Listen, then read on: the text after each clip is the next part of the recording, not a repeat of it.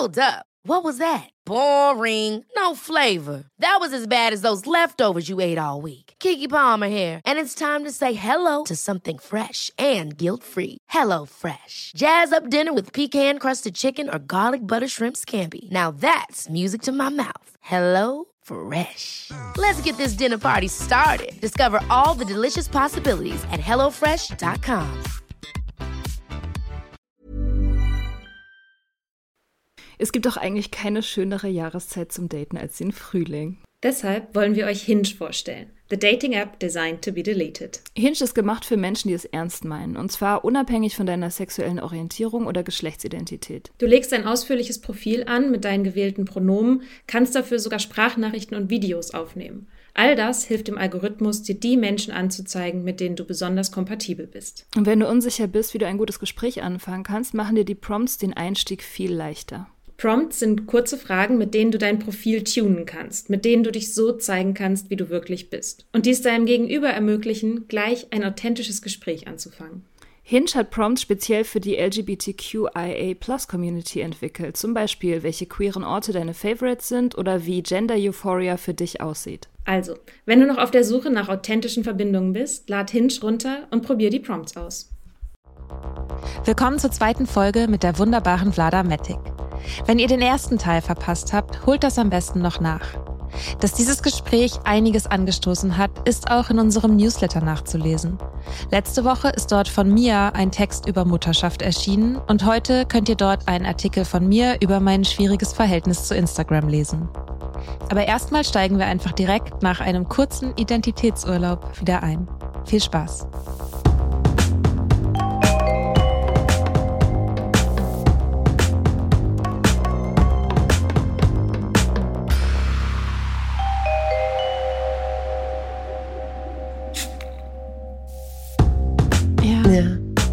So schwierig, da so diese Gratwanderung zu finden, oft zwischen, ich beschäftige mich mit meinen Themen auf eine sanfte Art und bin irgendwie mit mir und ich versuche die ganze Zeit an mir rum zu optimieren. Und Vlada, du hast ja auch äh, bei, bei Natalie in dem Podcast hast du ja auch erzählt, so dieses irgendwie, dass du beschlossen hast, dann jetzt mal keine Persönlichkeitsentwicklungspodcasts zu hören und mhm. irgendwie jetzt nicht noch irgendwie das nächste Businessbuch und so. Gemischtes Hack hat mir geholfen. Gemischtes Hack. Ah.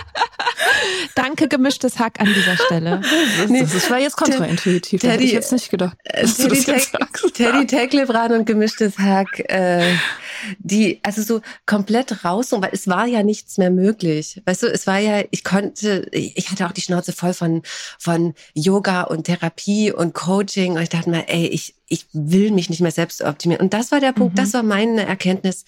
Ey, ich bin gut so, wie ich bin. Ich habe ja so viel gemacht und analysiert und trotzdem fühle ich mich jetzt gerade so, äh, ich kann mir nicht vorwerfen, dass ich nicht genug getan hätte. Und dann mhm. habe ich losgelassen.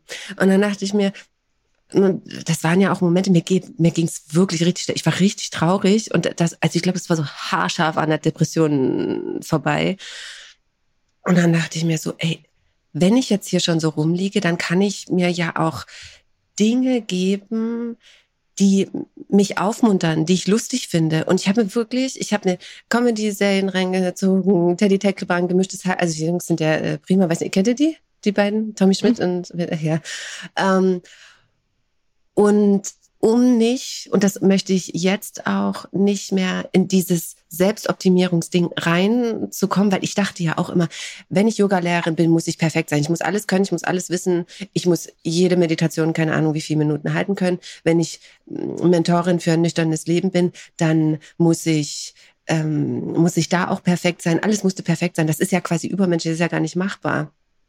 Und was mir jetzt hilft, ist, dass ich immer wieder, ich stelle mir vor, dass ich im Schneckentempo, und das ist ja die größte Herausforderung für mich und vor allem auch Geduld ist die größte Herausforderung für mich, im Schneckentempo laufe. Also ich schiebe mich quasi ganz langsam durch mein Leben und dann habe ich mich gefragt, wenn du jetzt wieder anfängst, in Richtung Business zu denken. Was hat dir denn Spaß gemacht und was würde dir Freude machen? Und dann machst du eine Sache davon. Und dann kam eben das das Yoga. Und dann habe ich einfach nur angefangen, dienstags Yoga zu unterrichten. Das war das erste, was ich gemacht habe. Und dann habe ich geguckt, wie fühlt sich das denn an? Geht's mir damit gut? Laugt's mich wieder aus? Und so schiebe ich mich Tag für Tag immer äh, durch meine, durch meine Tage und schaue oder spüre nach, bin ich jetzt über meine Grenze gegangen? Kann ich das noch aushalten? Oder ist alles noch gut? Also so, so mache ich das gerade, ohne dass es in eine Optimierung oder ich bin, muss noch besser werden oder ich bin nicht gut genug, sondern einfach diese, diese Erfahrung zulassen, dass ich jetzt langsam laufe und immer wieder Rücksprache mit mir halte. Und wie geht's uns damit? Und wie geht's uns damit? Und manchmal gehe ich auch über meine Grenze und merke, dass ich dann emotional äh, werde und dann anfange zu weinen. Und dann lasse ich das aber zu und sage mir, okay, und dann mache ich das morgen anders und höre wieder noch ein bisschen besser auf, auf mich. So ist meine Vorgehensweise. Ah, wie findet man raus, ob man gerade Persönlichkeitsentwicklung oder Persönlichkeitsoptimierung macht? Ich glaube, die Frage, mh, hm, das ist eine gute Frage. Persönlichkeitsentwicklung. Wir entwickeln uns ja immer weiter. Ich glaube, das ist ein natürlicher Prozess. Mhm. Und dann dir die Frage zu stellen, was kann ich denn aus dieser Situation lernen, äh, reflektieren und dann, ich glaube, das ist, das ist Persönlichkeitsentwicklung und Optimierung ist, wenn es, glaube ich, mit so mit Druck passiert, wenn du das Gefühl hast, du musst Dinge machen, um besser zu, zu werden. So hat sich für mich zumindest angefühlt. Ich muss unbedingt die und die Routine machen, damit ich ja irgendwie stabil bin und ein guter Mensch sein kann. Ich muss das und das machen. Ich muss mich vegan ernähren, damit ich ein guter Yogi bin. Solche Sachen. Ich glaube, dann ist es eine Optimierung. Dann war es für mich nicht dienlich. Aber wenn ich, wenn ich die Erfahrung, die ich im Alltag mache, als Lernprozess und mit so einer gewissen Offenheit und Freiheit und vor allem mit Humor sehen kann, mit so einer Leichtigkeit, dann ist es für mich eine Weiterentwicklung. Da fällt mir gerade ein. Anfang des Jahres war das das erste Mal, dass ich das ausprobiert habe, dass ich so getan habe, als hätte ich kein Defizit auszugleichen. Ja. Weil irgendwas in mir glaubt ja die ganze Zeit, das reicht noch nicht. Das, was ich bin, das, was ich kann, das reicht noch nicht.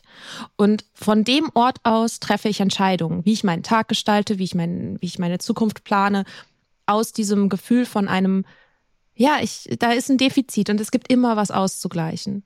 Und dann habe ich gedacht, ich tu mal so, auch wenn ich den Gedanken noch gar nicht glaube, ich tu mal so, als gäbe es dieses Defizit nicht.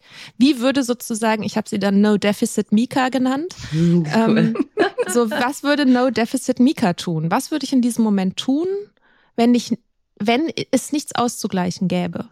Mhm. Und das habe ich irgendwie, das habe ich in den letzten Monaten immer wieder gemacht. Und jetzt habe ich mir einen, jetzt habe ich mir einen Monat vorgenommen. Der Mai ist No Deficit Mai, May.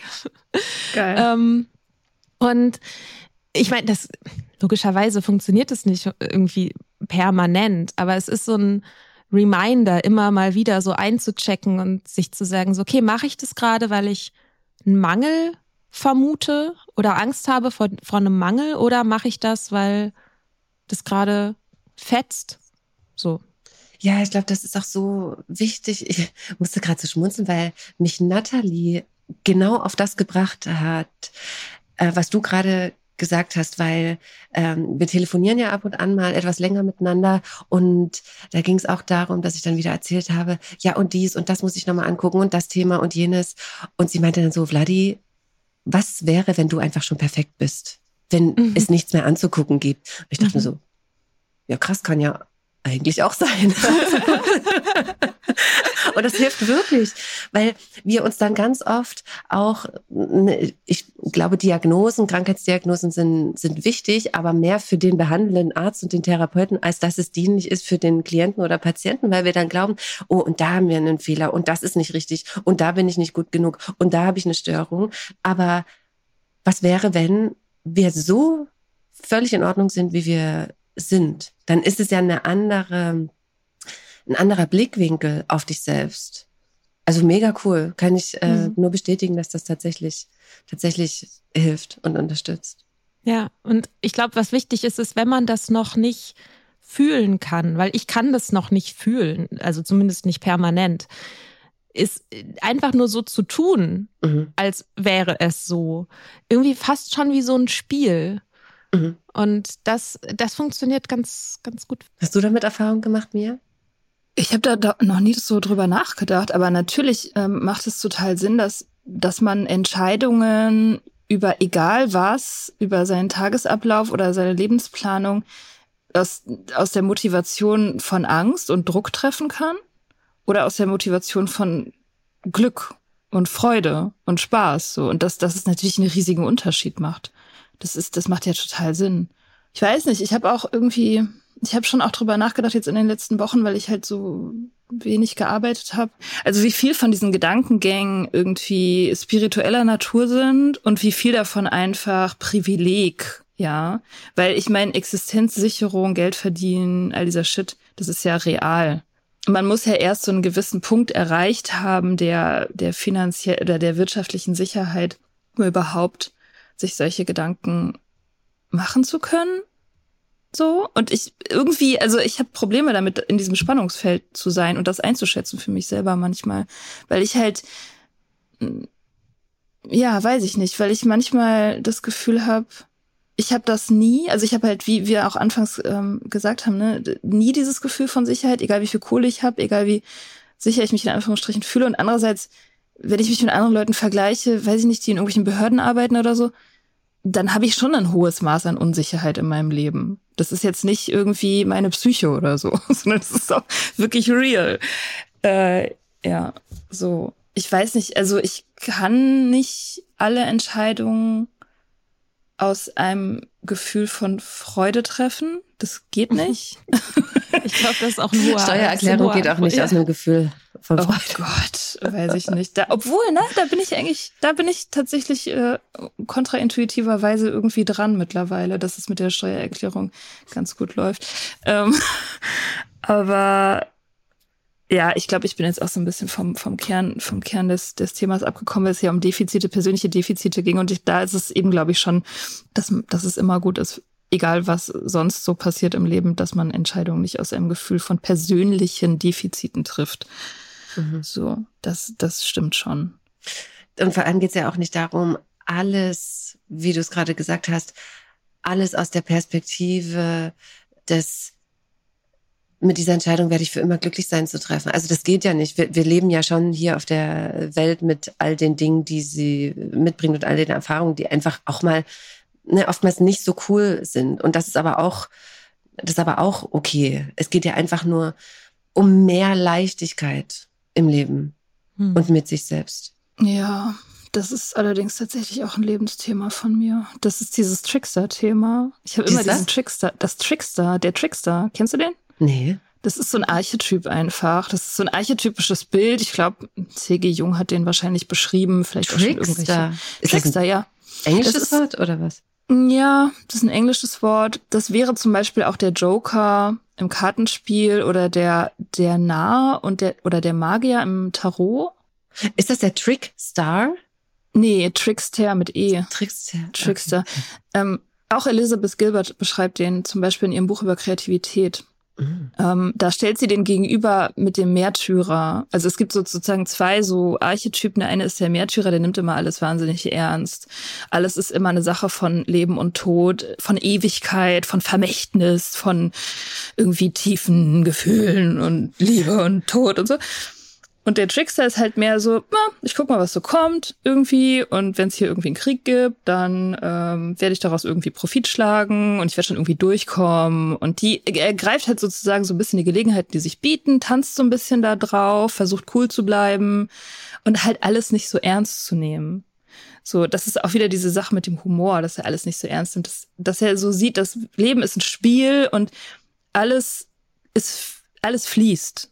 So, das ist auch so ein bisschen so weibliche Energie, könnte man mhm. sagen. So der Gegensatz von weiblicher und männlicher Energie, dass der Trickster so ein bisschen, ja, so fluide ist. Also es, es kann so sein, wie du dir das jetzt hier ausdenkst, aber es könnte im Prinzip auch irgendwie ganz anders sein, so. Und die Möglichkeit kann man sich immer offen lassen.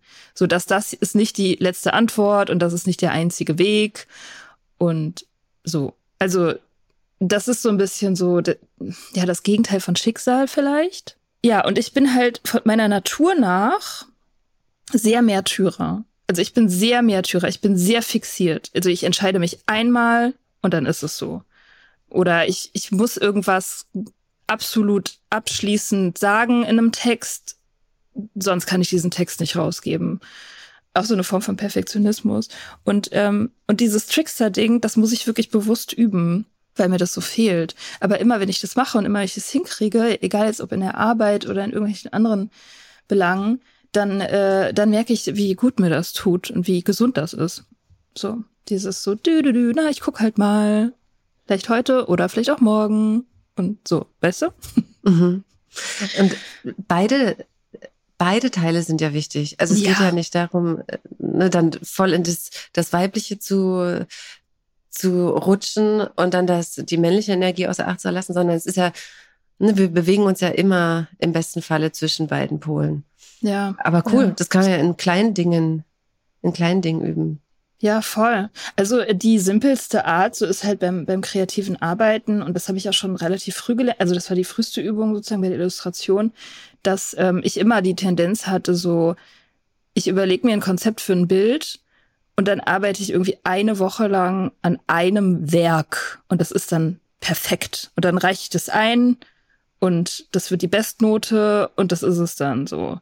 Und ich hatte einen Illustrationsprofessor, der mir gesagt hat, nee, also das machen wir mal nicht.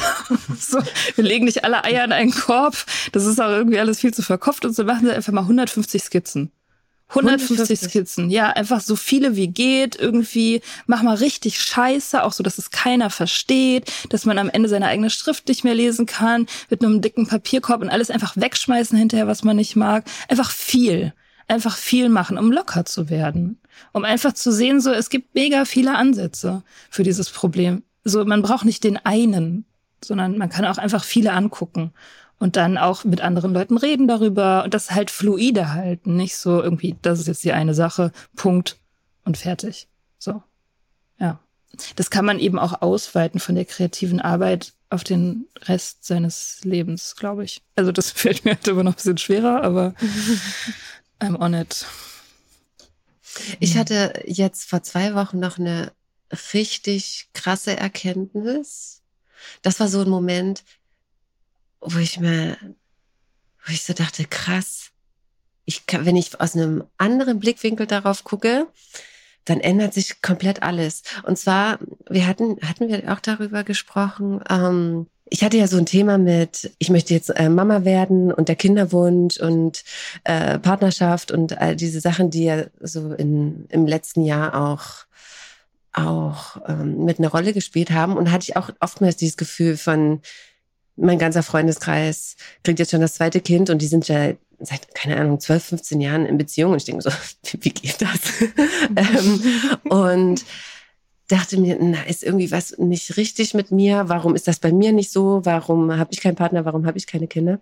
Und als ich früher im Urlaub war und dann irgendwie am Meer lang gegangen oder irgendwas Schönes gesehen habe, alleine dachte ich mir immer, schade, dass ich das jetzt nicht mit einem Partner teilen kann. Also da war immer dieses Gefühl von, es fehlt ja irgendwas. Und jetzt war ich mit meinem Bruder und seiner Familie im, im Urlaub. Die haben zwei kleine, also der hat eigentlich drei Kinder, aber mit den zwei kleinsten waren wir da, zwei Jahre und zehn Monate. Und das war so krass, weil ich, weil ich dann so festgestellt habe, ich bin dann auch am am äh, Meer, am Strand spazieren gegangen und ich hatte vorher auch das mit dem Pferd war, war geklärt und ich war sowieso, hab, bin ich auf rosa-roten Wolken geschwebt. Und dann laufe ich so an dem Strand lang und guck so auf das Meer und sehe den Sonnenuntergang und dachte mir so, ich habe so ein tolles Leben und ich fühle mich gerade erfüllt. Ich hatte zum ersten Mal nicht das Gefühl, dass mir ein Partner fehlt, weil ich war mit meiner Familie da. Ich hatte, ich hatte das Gefühl von krass, was ich alles in meinem Leben habe, wie viele Freundschaften, was für eine tolle ähm, Familie, dass ich machen kann, was ich möchte, dass ich ausschlafen kann, wenn ich will, dass ich äh, so lange aufbleiben kann, wie ich will. Das war so mega krass. Und es gab dann auch mal einen Tag oder zwei Tage, da habe ich mit auf die Kinder aufgepasst und ich habe festgestellt, wie krass freiheitsberaubend Kinder eigentlich sind. oh ja. Oh mein Gott. Also ich war vorher immer, ich war halt natürlich auch bei meinem Bruder, aber so ein, zwei Tage, aber da wirklich mal mit Teil davon zu sein, aufzupassen und von früh bis abends musst du ja die ganze Zeit dich da um diese und Kinder die ganze Nacht auch in den ersten Jahren. Das ist krass. Ich dachte mir so krass, mir ist das war so voll auf dem Boden der Tatsachen ankommen und das hat so diesen diesen Mangel, diesen Kinderwunsch, der ja so so krass war in den letzten Jahren, hat es wieder auf so eine Ebene gebracht, wo ich mir wo ich mir dann dachte, ich habe so viel Freiheit in meinem Leben. Also ich kann, ich kann ja machen, was ich, was ich will. Und ich hatte da die Möglichkeit, anders drauf zu blicken und zu erkennen, hm, also das sind sozusagen die Dinge, auf die ich verzichten müsste, wenn ich, oder das wäre die Konsequenz dessen, wenn ich Kinder haben würde. Das hat mich voll beruhigt. Mhm. Also das war so einer der letzten Momente. Aha, erlebt so ich dachte, ah, okay. Von der Seite habe ich noch nie drauf geblickt. Hm, ich habe das auch in letzter Zeit ständig. Tatsächlich. Aber je älter ich werde, desto mehr nimmt das auch zu. Und ich bin sehr glücklich darüber, weil tatsächlich die Leute in meinem Umfeld jetzt mehr Kinder bekommen und ich war nie so, also ich hatte nie so einen besonderen Kinderwunsch. Ich war immer so unentschieden. Also ich hatte das immer, wenn ich verliebt war. Dann dachte ich immer, oh Gott, ja, und jetzt ein Kind mit dem. Dann habe ich noch eine Version von diesem Typen, in den ich so verliebt bin. So. oh Gott. Also das ist halt, wäre so, wär so was oh, Romantisches Glück hat gewesen. Das nicht ne? geklappt, ey. Also bei allen Ex-Freunden, muss ich sagen, ohne Ausnahme, kann ich tatsächlich sehr, sehr froh sein, dass es nicht aus Versehen passiert ist. Mhm. Aber jetzt, also ich meine, jetzt bin ich ja sowieso ein kleines bisschen mehr auf dem Boden der Tatsachen und so. Und aber ich bin halt auch in dem Alt, ich meine, wir sind ja gleich alt, ne, Vlada. Und das ist jetzt so irgendwie ein paar Jahre sind halt noch so, wo man jetzt diese Entscheidung treffen kann. Danach ist halt Schicht.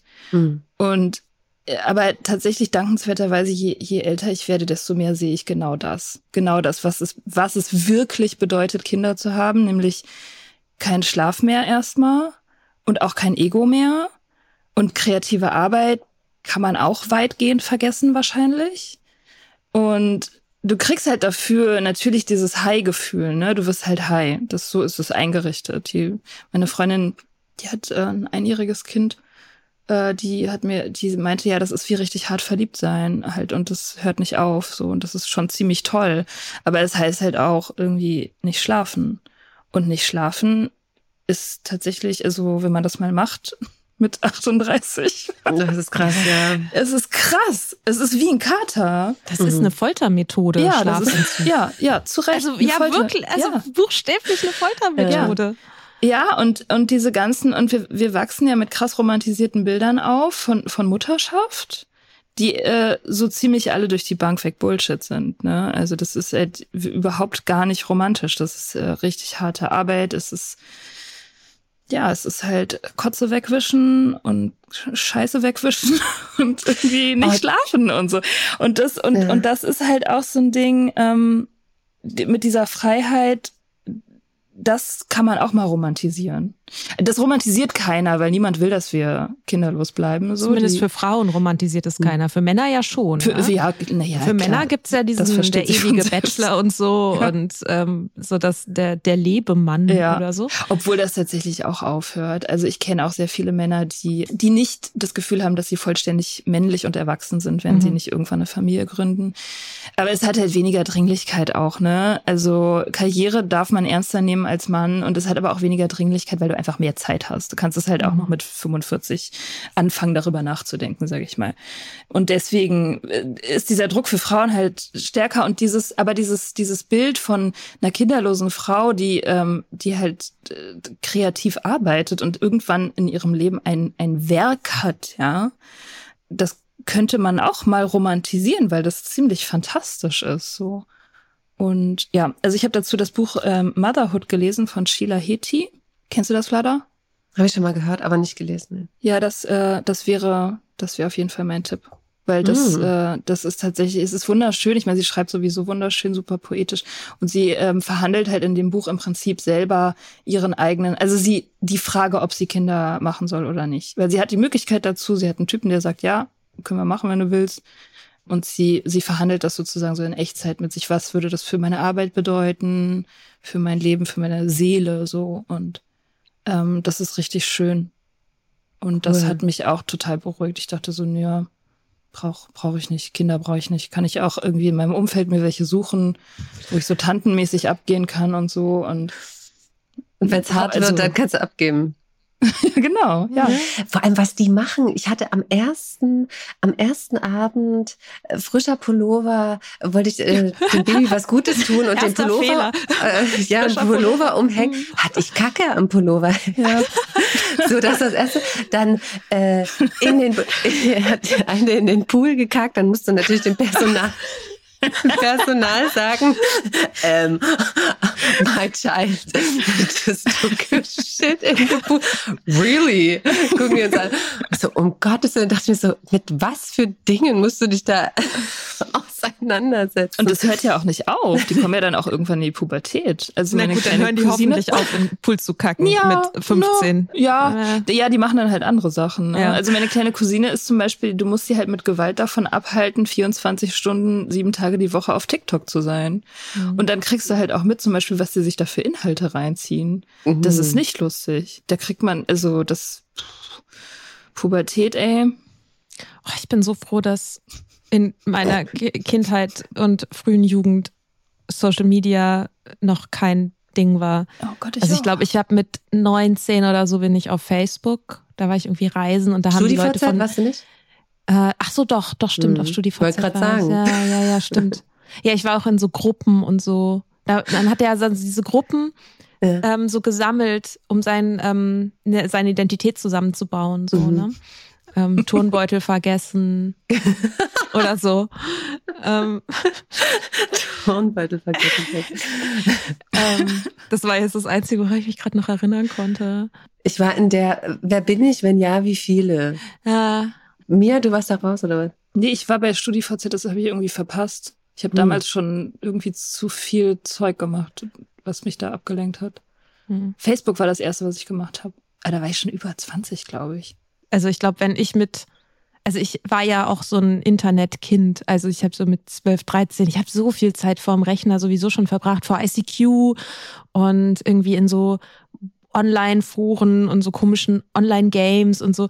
Und die waren halt alle damals auch noch richtig trashy und scheiße. Und wenn die jetzt so, wenn die so gewesen wären, wie die heute sind, ich glaube, ich hätte, das hätte echt, echt Konsequenzen für mich gehabt. Also das ist krass. Ja, ich bin auch froh. Also vor allem auch diese krassen, also diese Selbstbilder, die man ja schaffen kann, das ist halt verrückt, ne? Also diese, diese Foto- und Video-Filterfunktion und so und dieses Ganze, du kannst ja, eine, kannst ja im Prinzip als Teenager schon eine völlig neue Persona erschaffen und dann da drin leben. Also das, da bin ich auch froh, dass mir das erspart, erspart bleibt, weil die Realität ist irgendwie schon komplex genug, finde ich. Ja. Und ich finde auch, also diese, diese Sache auch mit dem Körper, also wie sehr man in seinem eigenen Körper ist und dort zu Hause ist, das ist ja krass, wie sehr heute, also sicherlich schon immer ein Stück weit so gewesen, so in der Vergangenheit, aber wie sehr insbesondere Frauenkörper sozusagen genormt werden und auch so kommodifiziert werden, also zur Ware gemacht werden und so.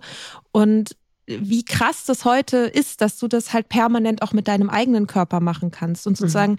eine, eine, eine Version von deinem Körper raus in die Welt schicken und sozusagen dein Geist kann von irgendeiner anderen Ecke dabei zugucken, wie sozusagen dann dein Körper bewertet wird und wie Leute das finden und wie der aussieht und so.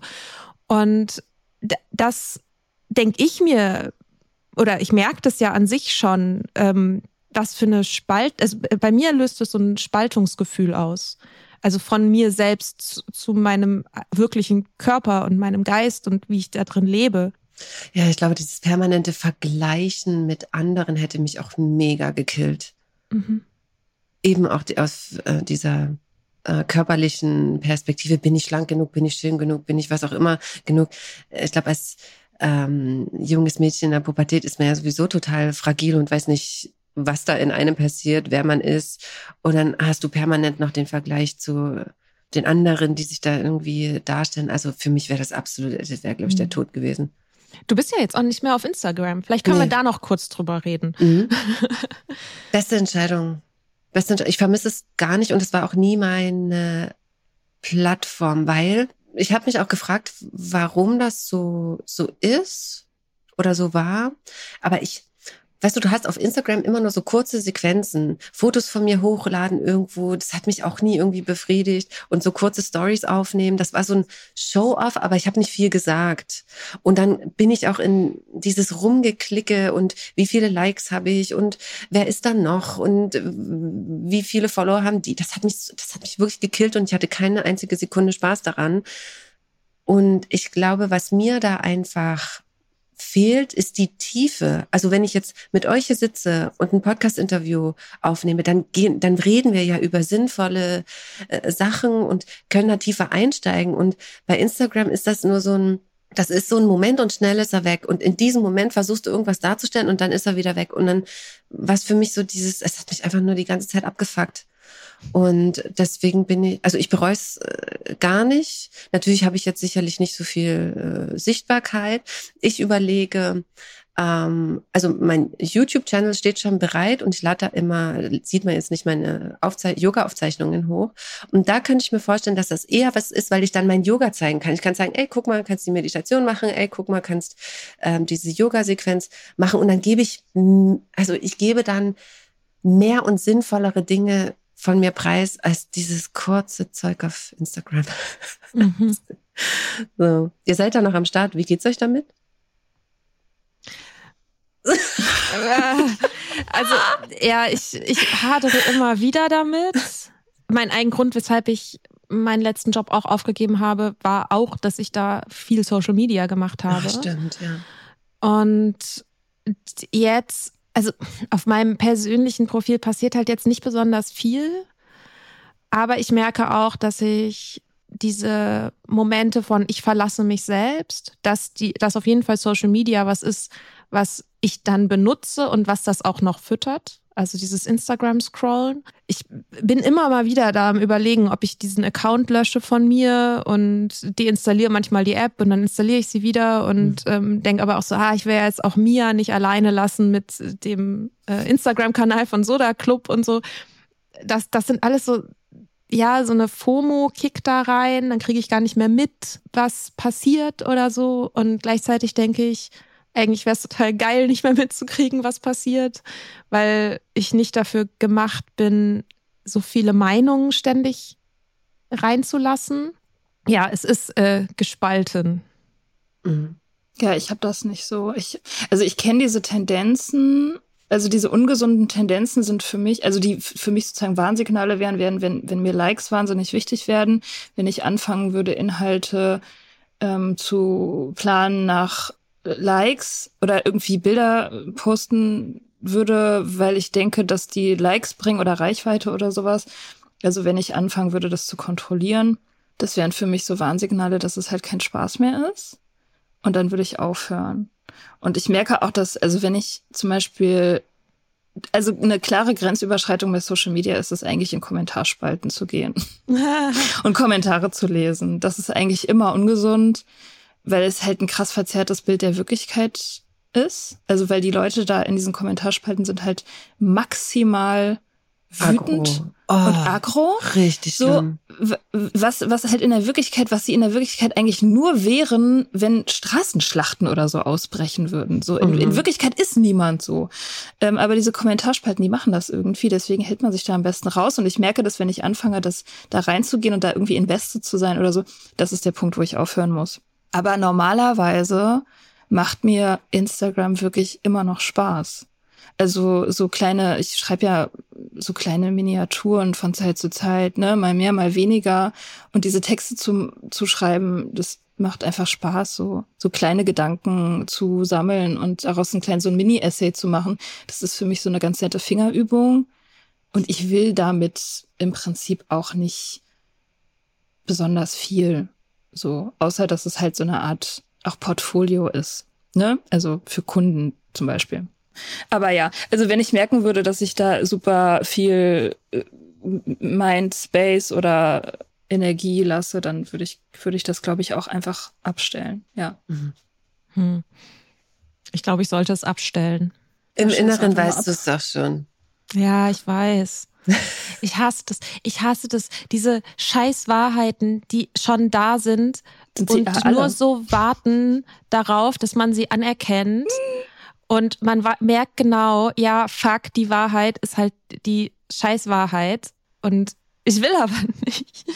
Ähm, das also, ist so witzig. Es gibt auch diese Szene in Fleabag, wo, wo, wo sie zu, zur Therapeutin geht, weil ihr Vater ihr so einen Therapeutinnen-Gutschein schenkt. Und sie dann irgendwie so sagt so, ja, was ist denn jetzt? Und die Therapeutin sagt so, ja, sie wissen, sie wissen alles schon. Everybody knows everything all the time. So, wie? Ja. Wieso? Aber sie sind doch Therapeutin. Ist das nicht ihr Job? Ja. Und die Therapeutin ist so, guckt so aus dem Fenster und denkt, ja, eigentlich komisch. eigentlich wissen doch alle alles. Mhm. Das hat, das war auch so ein Satz, den wollte ich sehr gerne, den hat also Glennon Doyle in ihrem Podcast mal gesagt, so sinngemäß, dass Sucht ein Weg ist, das nicht zu wissen, was man schon weiß. Das ist gut. Fand ich, fand ich sehr gut. Also dieses genau, dieses Ich renne weg vor den Wahrheiten, die halt da sind. Mhm. Und ähm, das, das ist, ist krass. Ja, nervt manchmal. Aber auch total schön gleichzeitig, ne? Ja, manchmal ja. ist es äh, schockierend, wie lange man braucht, ne? Um die, um die Wahrheit dann anzugucken, die immer schon da war. Mhm. Aber es dauert so lange, wie es, wie es dauert. Yes. Vielleicht mache ich mal eine Instagram-Pause. Versuch mal ein bisschen moderieren. Das ist wie so, äh, lass uns eine Beziehungspause machen und alle wissen so, es ist vorbei. ja, Thema ist, es ist vorbei. Alright. Cool. Es war sehr schön. Es war ähm, wunderschön. Wenn ihr Bock habt, könnten wir ja mal wieder so ein Wochenende. Ja, fahren. ja, ja, lass uns diesen Sommer wegfahren. Lass uns das bald machen. Ja, ja. Machen so wir. irgendwo in Wald oder so. Wald ist mega. Mhm. Ja. Okay. Cool. Planen cool, wir dann wir. offline. Sehr schön. Ich danke euch, es war richtig ja, cool. Ja, danke, danke, Vlada. Ja, das war echt schön. Und bis bald. Bis, bis bald.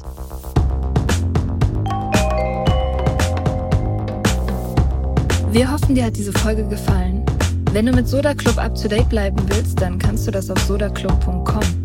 Dort findest du nicht nur alle Podcast-Folgen, sondern auch das Soda Mag, Magazin für Unabhängigkeit. Wenn du Steady-Mitglied wirst, kannst du unsere Arbeit unterstützen und bekommst noch dazu unseren Newsletter voller geiler Bonusinhalte. Schreib uns für Feedback, Fragen und Themenvorschläge. Wir lesen alles. Und wenn du uns Sternchen bei Apple Podcasts und Herzchen bei Instagram gibst, dann lieben wir dich für immer. Bis bald auf sodaclub.com.